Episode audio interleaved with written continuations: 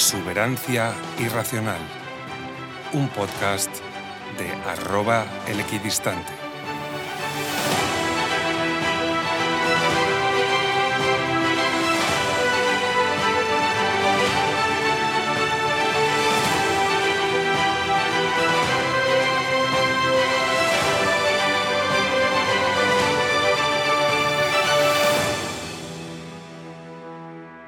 Bienvenidos a un nuevo episodio de Exuberancia Irracional, el podcast en el que te contamos historias de empresas, hablamos de política y te explicamos nociones básicas de inversión y bolsa.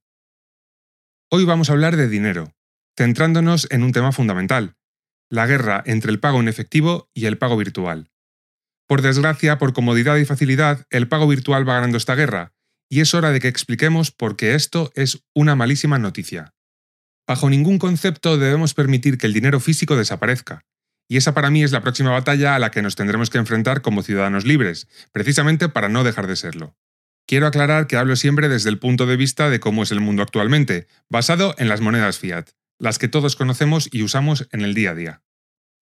Pero a lo largo de este episodio también os daré mi opinión sobre las conocidas como criptomonedas y las monedas virtuales que preparan los bancos centrales, que pueden parecer lo mismo pero que ni muchísimo menos lo son. El dinero en efectivo es el medio de pago más antiguo y más utilizado en el mundo. Son esos billetes y monedas que podemos tocar con nuestras manos, usar en las tiendas y guardamos en nuestras casas. Nos los dan en el banco o en el cajero y los llevamos en la cartera para pagar cualquier cosa que necesitemos. Siempre nos salvan de apuros cuando todo lo demás falla, y en definitiva, forman parte de nuestra vida cotidiana. ¿Pero valoramos lo suficiente el dinero en efectivo? ¿Somos conscientes de las ventajas que tiene? ¿O nos dejamos llevar por la comodidad y la moda de los medios de pago electrónicos como tarjetas y smartphone? Hoy, en Exuberancia Irracional, vamos a hacer una defensa del dinero en efectivo. Vamos a explicar con detalle cuáles son sus ventajas y por qué es peligroso que desaparezca.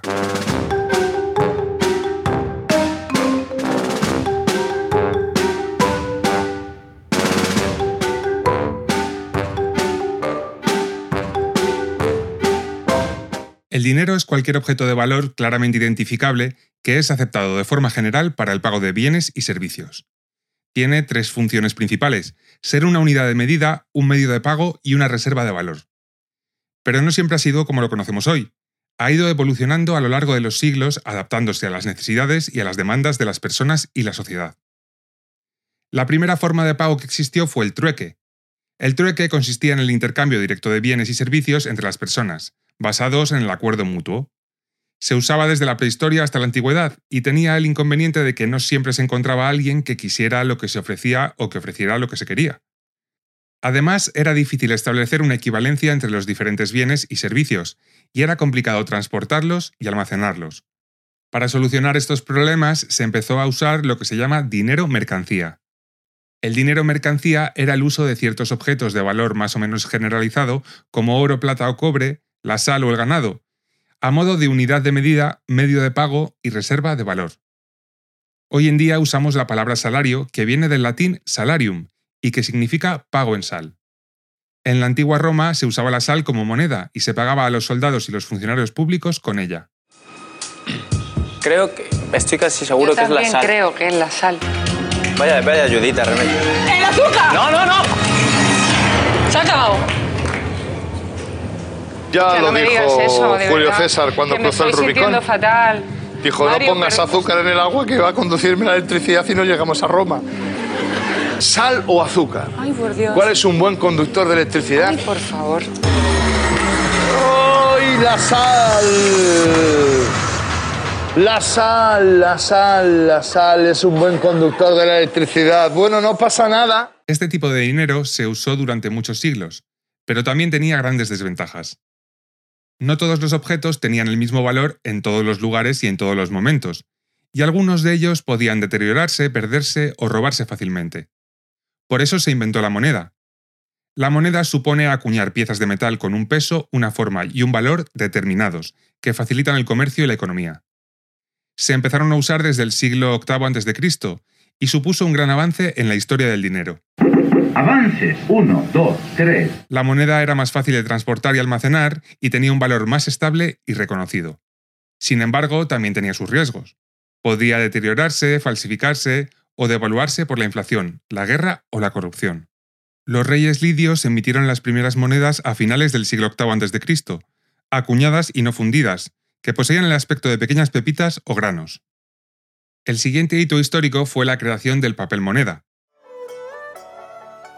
Suponía la emisión de billetes respaldados por metales preciosos o por la autoridad de un gobierno, que permitían tener una mayor cantidad de dinero en circulación y una mayor flexibilidad. El papel moneda se empezó a usar en China y se sigue usando hoy como moneda principal en todo el mundo. El primer billete de papel se emitió en el siglo VII después de Cristo y lo llamaban dinero volador, porque era fácil que se lo llevara el viento y también era fácil de transportar gracias a su poco peso. Fue una revolución en la historia del dinero. El papel moneda era más ligero y notablemente más cómodo que la propia moneda. Como curiosidad, el billete de 500 euros es el de mayor valor en circulación en el mundo, pero también el menos usado. Se estima que solo el 3% de los europeos ha visto uno alguna vez. Por eso se le conoce como el billete Bin Laden, porque todos saben que existe pero nadie lo ha visto. La broma ha perdido un poquito de gracia desde que los Estados Unidos capturaron y, digamos, ejecutaron al terrorista islámico, y espero que la CIA no empiece a investigarme por haberlo nombrado en este episodio. El papel moneda también tenía sus peligros. Podía perderse, falsificarse o robarse más fácilmente.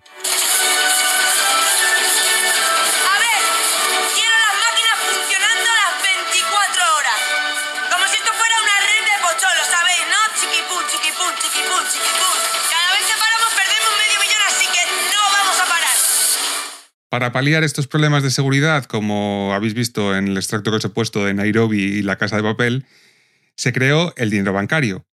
El dinero bancario supone la creación de depósitos, cheques, tarjetas y sistemas de transferencias que hacían posible el pago sin usar dinero físico, sino mediante apuntes contables en las entidades financieras. Se supone que el dinero bancario es más seguro, más rápido y más eficiente que el papel o la moneda. Sin embargo, también tiene sus desafíos. Depende de la confianza, la seguridad y la regulación del sistema, y puede ser vulnerable a los fraudes, los ciberataques o las restricciones impuestas por los gobiernos.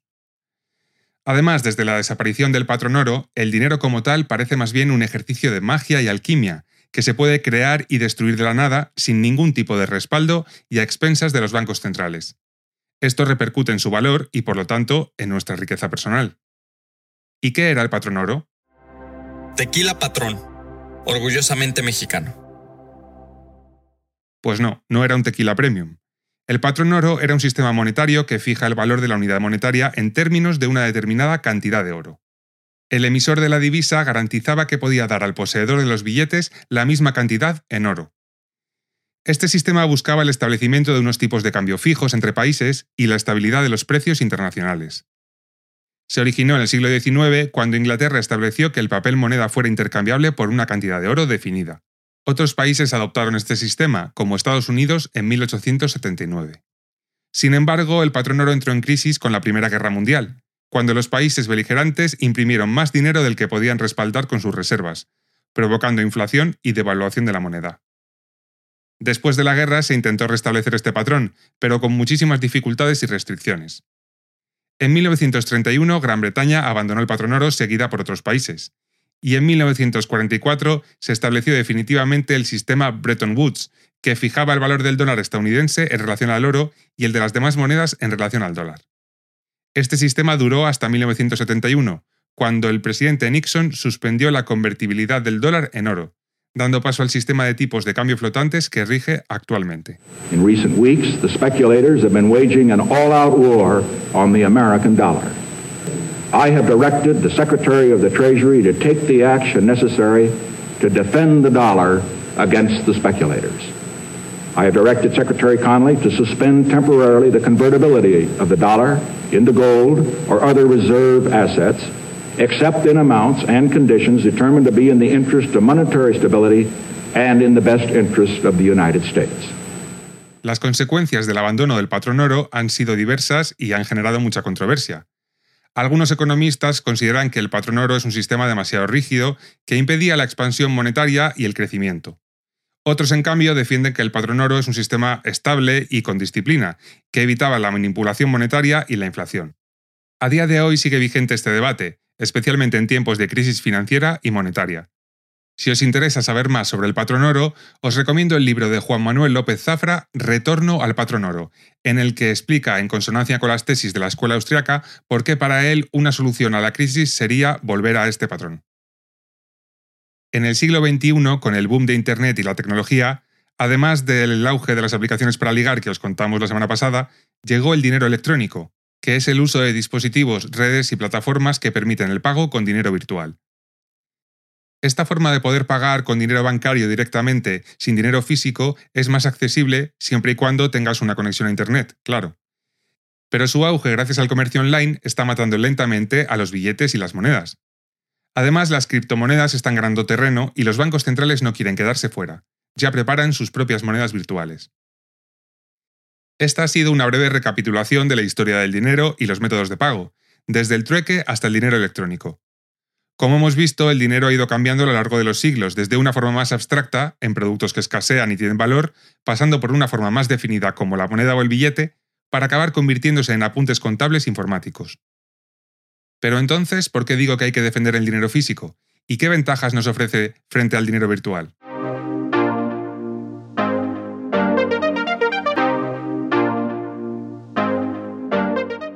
La primera ventaja del dinero es que es universal.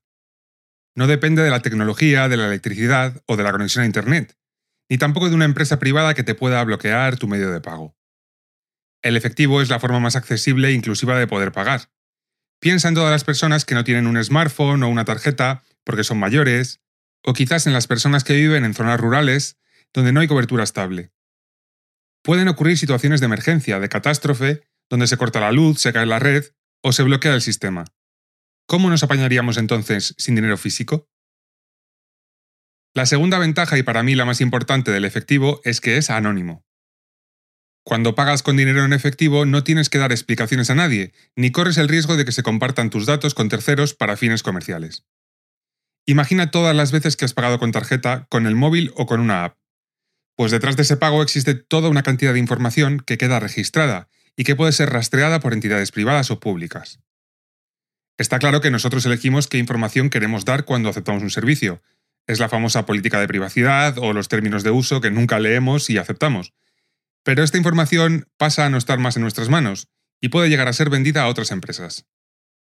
Y cómo no, luego está el Estado, al que le interesa tenernos bien controlados y bajo el yugo de la hacienda pública. En eso podremos estar de acuerdo. Párate a pensar en todo lo que saben de ti. Saben lo que compras, dónde lo compras y cuándo lo compras. Porque la obligación de cualquier ciudadano civilizado es pagar. Pagar, pagar. Toda esa información es poder. Supongo que a ti, como a todos, no te gusta que nadie sepa todas estas cosas. Pues el dinero en efectivo es el único medio de pago que te permite pagar sin dejar huella, sin perder tu intimidad y sin renunciar a tu libertad. Podrías pensar, pero si yo cobro por banco, ¿qué más me da? Pues precisamente, yo si fuera tú sacaría una parte importante de dinero en efectivo para los gastos del día a día y en general para todos los que puedas. Cuanta menos información tengan sobre ti, mejor. Y voy a poner un ejemplo gráfico de cómo la información es poder.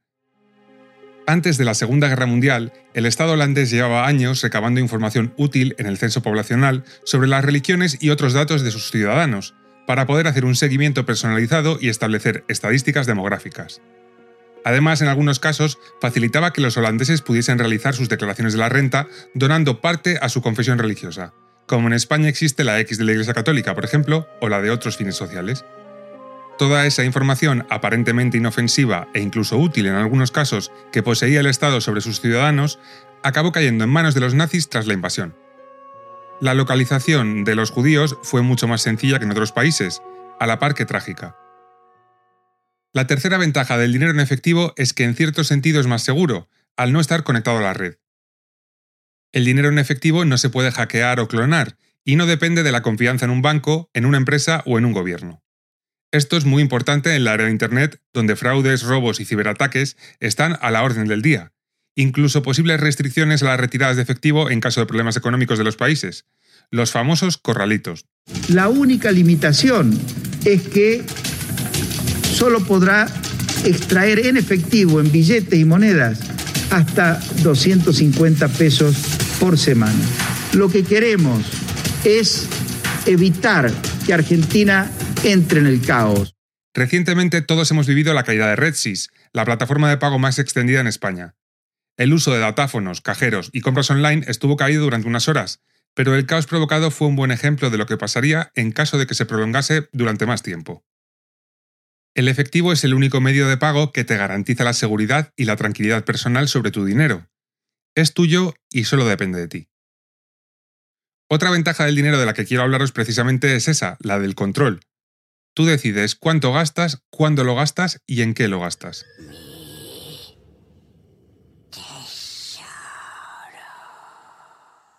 El dinero en efectivo te da autonomía y te da poder de decisión.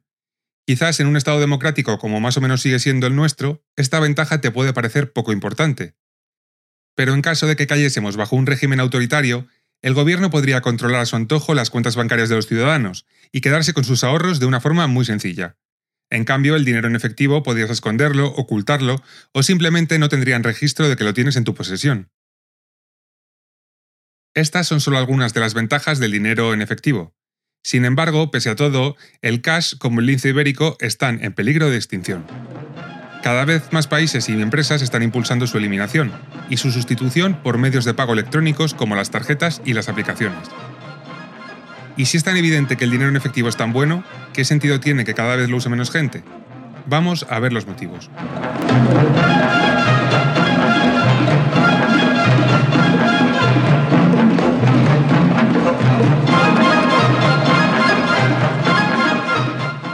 El principal motivo por el cual cada vez se usa menos dinero en efectivo es porque a los propios estados no les interesa. Esto es, según ellos, para evitar las actividades ilegales que necesitan de la privacidad que ofrece el dinero en efectivo. Y por eso se han limitado en España los pagos a 1.000 euros, por ejemplo. Históricamente se ha relacionado el dinero físico al tráfico de drogas, de personas o al lavado de dinero de la mafia, y por supuesto al fraude fiscal en todos los ámbitos. La trazabilidad que tienen las operaciones bancarias hace que compliquen mucho este tipo de delito.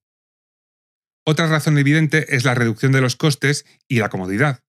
En el caso del usuario, además de no tener que llevar monedas o billetes encima para pagar en los comercios, el tremendo auge del comercio electrónico estos años, favorecido por la pandemia, ha hecho que muchas de las compras diarias ahora se realicen en plataformas online y te lleguen directamente a tu casa. Por otro lado, el dinero físico, como bien dice su nombre, es físico, Así que aparte de ser transportado en los bolsillos de las personas, necesita cajeros, empresas de gestión de efectivo para los comercios y si lo quieres almacenar, un sitio seguro para guardarlo. Esto tiene un altísimo coste tanto al acuñar moneda o imprimir billetes y de medidas de seguridad para evitar falsificaciones que tienen que estar en constante mejora. Y la cuestión del almacenaje nos lleva al siguiente problema. El dinero cash es fácilmente sustraíble y precisamente al ofrecer esa privacidad es muy difícil de recuperar en caso de robo o de demostrar qué cantidad han robado. Al final, si almacenas dinero en efectivo, necesitas garantizar que no te lo roben y eso tiene un coste, tanto en tu casa en caso de pequeñas cantidades como en caso de una caja de seguridad para cantidades mayores. Por último, es muy importante la pérdida de rentabilidad que tendrías al tener el dinero líquido y no invertido. La inflación en ese caso te iría arañando los ahorros poco a poco, y al estar fuera del sistema bancario no podrías sacar partido de ellos. Por eso la clave está en usar el dinero en efectivo para tus gastos diarios, por las importantes ventajas que he enumerado antes, que superan con creces las desventajas.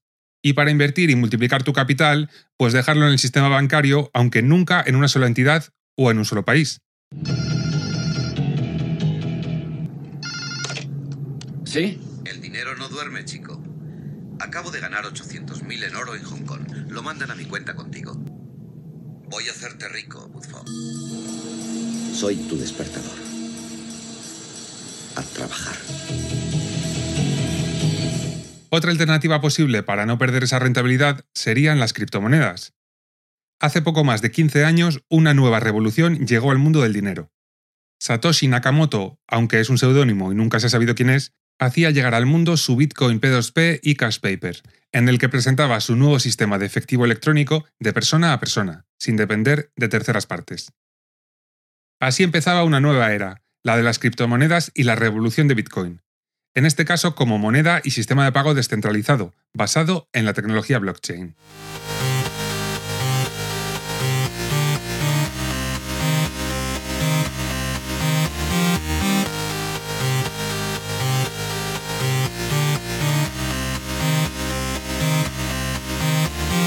No voy a hacer un análisis exhaustivo hoy sobre las criptomonedas. Primero porque no soy un experto, y si alguien nos tiene que hablar de esto, mejor que sea una persona que realmente tenga un conocimiento muy profundo. Y segundo porque no es el objetivo del episodio.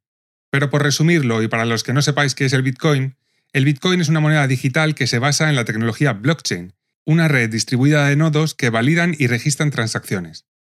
Cada transacción de Bitcoin se agrupa en un bloque y estos se van enlazando y formando una cadena de bloques. Esta cadena de bloques es pública y se almacena en todos los nodos de la red, lo que garantiza la seguridad y la integridad de los datos. Además de Bitcoin hay muchas otras criptomonedas, cada una con sus propias particularidades y características, siendo las más conocidas probablemente Ethereum y Cardano.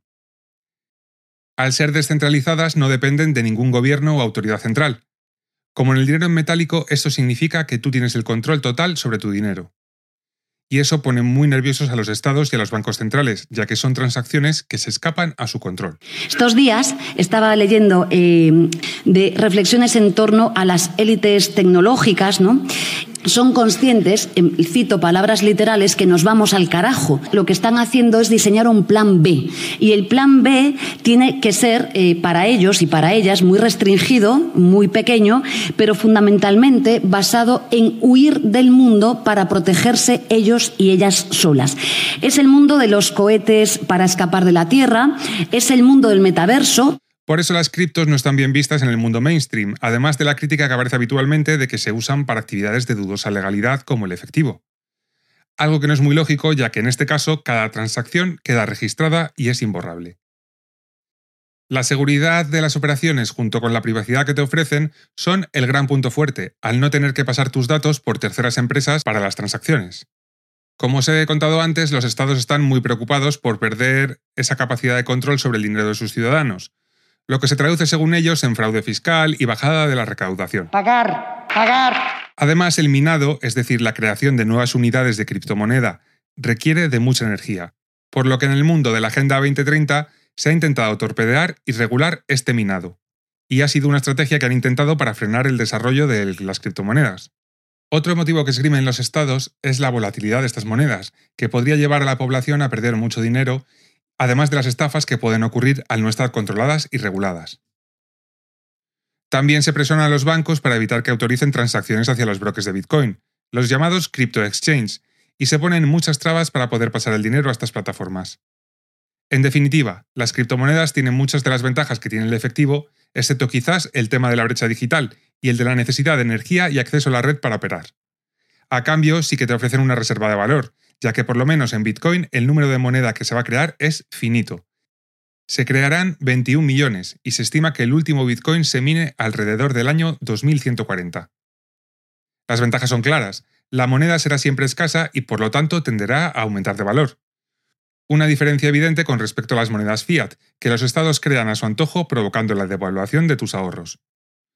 Por lo tanto, frente al efectivo clásico tiene desventajas, pero a cambio no perderá el valor que si pierdes en el cash debido a la inflación. Prometo que un día haré un episodio de criptomonedas más en profundidad, pero para hoy con esto nos vale.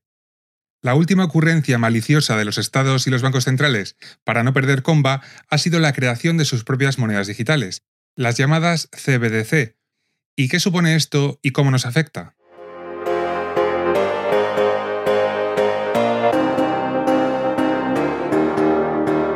Las CBDC son las siglas de Central Bank Digital Currency, que significa moneda digital de banco central. Son un nuevo tipo de dinero emitido de forma electrónica por un banco central que busca ofrecer una alternativa segura, legal y regulada a las criptomonedas. Es el caso del euro digital en Europa o del yuan digital en China, por ejemplo. The digital euro is on the move. Yesterday, the Governing Council of the ECB approved the opening of the preparation phase. All European institutions will be involved to make sure that Europe is equipped with the currency of the future. Muchas personas consideran que las CBDC son una mala noticia por dos razones principalmente. La primera es que estas monedas son centralizadas, es decir, que dependen de un gobierno, un banco o una autoridad central que puede controlar y censurar las transacciones de los usuarios, atacando frontalmente su privacidad, libertad y soberanía financiera. Por otro lado, las CBDC podrían afectar a la estabilidad monetaria. Los bancos centrales pasarían a ser competidores de los bancos comerciales, que son los que clásicamente han gestionado el dinero, produciéndose una fuga de capitales desde los bancos comerciales hacia los bancos centrales, y seguramente produciendo grandes pérdidas entre los bancos comerciales, ya que no serviría para nada, estando los ciudadanos directamente conectados a los bancos centrales. No queda claro cómo gestionarían este punto y probablemente una cosa que retrase la adopción de la CBDC en Europa sea las presiones de los bancos comerciales hacia el Banco Central. Un buen ejemplo de lo que supone para mal las CBDC es el caso de China, que como todos sabemos es un Estado bastante poco democrático, aunque tampoco estamos mucho para hablar en Europa, que en algunos casos va por el mismo camino. El Banco Popular de China emite esta moneda para aprovechar todas las ventajas que tienen las cripto, pero centralizada por ellos mismos. Algunos informes que se han conocido revelan que el Banco Popular de China estaría pensando establecer un sistema de caducidad a su moneda digital.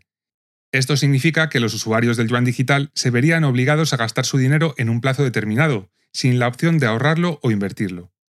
Dicen que así se podría estimular el consumo y la economía en determinados momentos, y evitar una acumulación en pocas manos o la fuga de capitales en ciertas situaciones. Pero claro, esta medida es completamente negativa para los ciudadanos y mina su capacidad de ahorro a largo plazo, haciéndoles dependientes de lo que decida el Estado en cada momento, como a devaluar tu moneda, pero además obligarte a gastarla cuando ellos quieran. Aquí estamos muy tranquilos y pensamos que en Europa las cosas serían diferentes, pero nuestra querida Unión Europea se encuentra entregada al intervencionismo, así que yo que tú no me fiaría en absoluto.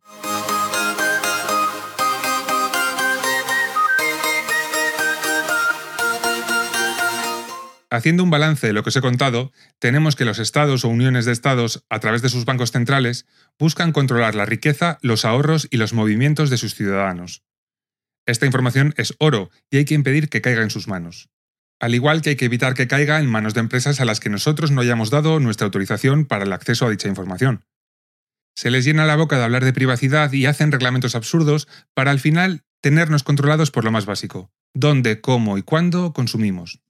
Desde un punto de vista clásico, el efectivo ha sido y es la resistencia a esta pulsión autoritaria de los estados. Es por eso que se empeñan en evitar que usemos efectivo poniendo todo tipo de trabas para que todo se haga por banco, incluso obligándote a usar empresas privadas, por ejemplo bancos o proveedores de tarjeta de crédito, para la gestión de tu pensión o de tus gastos de autónomo o empresa. La nueva revolución tecnológica que suponen las criptomonedas han puesto una vez más en alerta a los reguladores, que ven que una vez que tenían el cash bajo control, ahora existe una nueva forma de estar fuera del radar. Las criptomonedas son para mí el efectivo del futuro, que aunque es cierto que tienen algunas desventajas frente al dinero físico, cumplen con casi todas sus ventajas, ofreciéndote también la posibilidad de revalorizarse. Si no os sentís cómodos con los problemas que aún tienen las criptomonedas en cuanto a su falta de regulación, algo que le ocurre a mucha gente, pero que para mí en el fondo es una ventaja, usad siempre que podáis el dinero físico para vivir. Mientras exista que al paso que vamos... En estos momentos el dinero físico es tu mayor garantía de privacidad, seguridad y libertad. Espero que os haya gustado el episodio. Si queréis que siga haciendo más contenido como este, ayudadme a llegar a más personas y por favor compartidlo en vuestras redes sociales. Os recuerdo que podéis mandarme vuestras preguntas, comentarios o sugerencias a través de los audios de Spotify a los que podéis acceder en el link de la descripción del episodio. También a través de la cuenta de X del podcast arroba exuberacional o a través de mi cuenta de X arroba el equidistante. Acordaos también de responder a la encuesta y la pregunta de hoy, y si no queréis perderos nada, seguidnos y valoradnos con 5 estrellas. Nos vemos pronto en un nuevo episodio de Exuberancia Irracional, y hasta entonces, que tengáis una semana estupenda.